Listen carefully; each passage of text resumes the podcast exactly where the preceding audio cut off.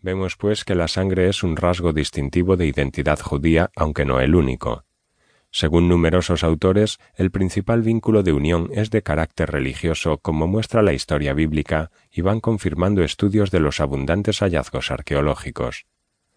Dada, sin embargo, la complejidad del tema, las pasiones que desde hace siglos despierta y la diversidad de opiniones que suscita en la actualidad, ofrecer un panorama completo de la cuestión exige dejar constancia de esa variedad de criterios.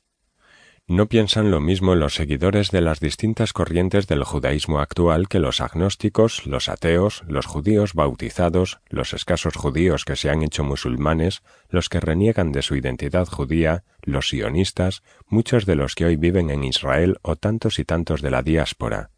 ¿Quién es por tanto judío?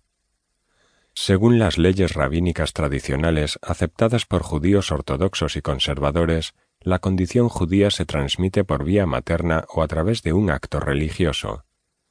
Son pues judíos los hijos de madre judía y de abuela, bisabuela, tatarabuela y otros ascendientes maternos judíos, con independencia de su religión u otras opciones vitales. A falta de ascendencia judía materna, sería imprescindible la incorporación formal al judaísmo por considerarse insuficiente el mero asentimiento a su contenido teológico o un compromiso exclusivamente interior. Los que aceptan esas normas rabínicas creen que los fieles de otra religión que descienden de padre judío deben convertirse al judaísmo para ser judíos ellos también, como ocurre con quienes carecen de ascendientes judíos. En definitiva, según los judíos ortodoxos y conservadores, sólo son judíos de nacimiento los hijos de madre judía, aunque practiquen otra religión, sean agnósticos o ateos.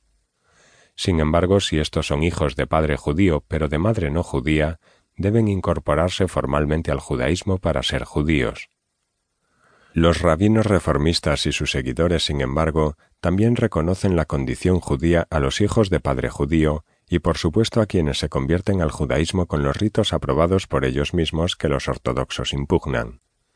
De todos modos, a lo largo de la historia, también en la actualidad, no han faltado personas que siendo judíos según la legislación rabínica ortodoxa, conservadora o reformista, desconocen esa identidad, o por las más variadas razones se desinteresan por ella, la ocultan o la rechazan.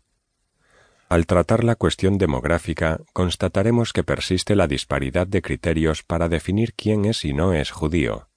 Sigue siendo un asunto complicado, por eso tantos judíos pueden fácilmente hallar razones de peso para afirmar o negar ese aspecto de su identidad según aconsejen la prudencia o el interés.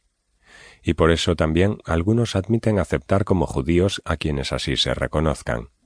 ¿Motivos para hacerlo? Muy variados, religiosos, familiares, históricos, lingüísticos, políticos, artísticos u otros. De todos modos, pensamos nosotros, alguna base habrán de tener. El debate trasciende la mera especulación, pues por ejemplo cualquier judío del mundo puede alegar determinados derechos ante el Estado de Israel.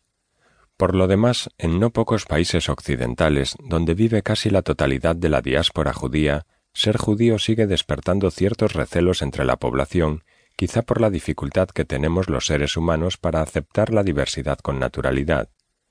En todas partes, también en nuestra avanzada civilización occidental, diferenciarse de la mayoría social suele generar brotes de desconfianza.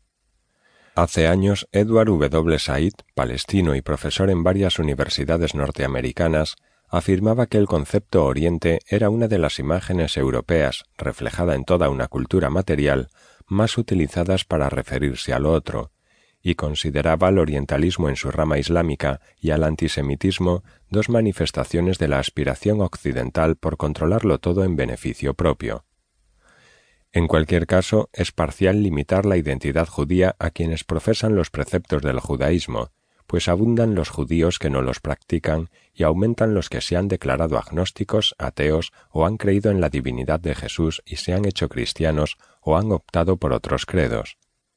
Tampoco es válido el concepto de raza para aglutinar a los judíos, ya que no todos descienden de la misma estirpe, aunque escasos desde siempre ha habido conversos al judaísmo, y basta conocer a unos cuantos miembros de algunas de las comunidades judías extendidas por los cinco continentes para advertir las diferencias físicas entre ellos.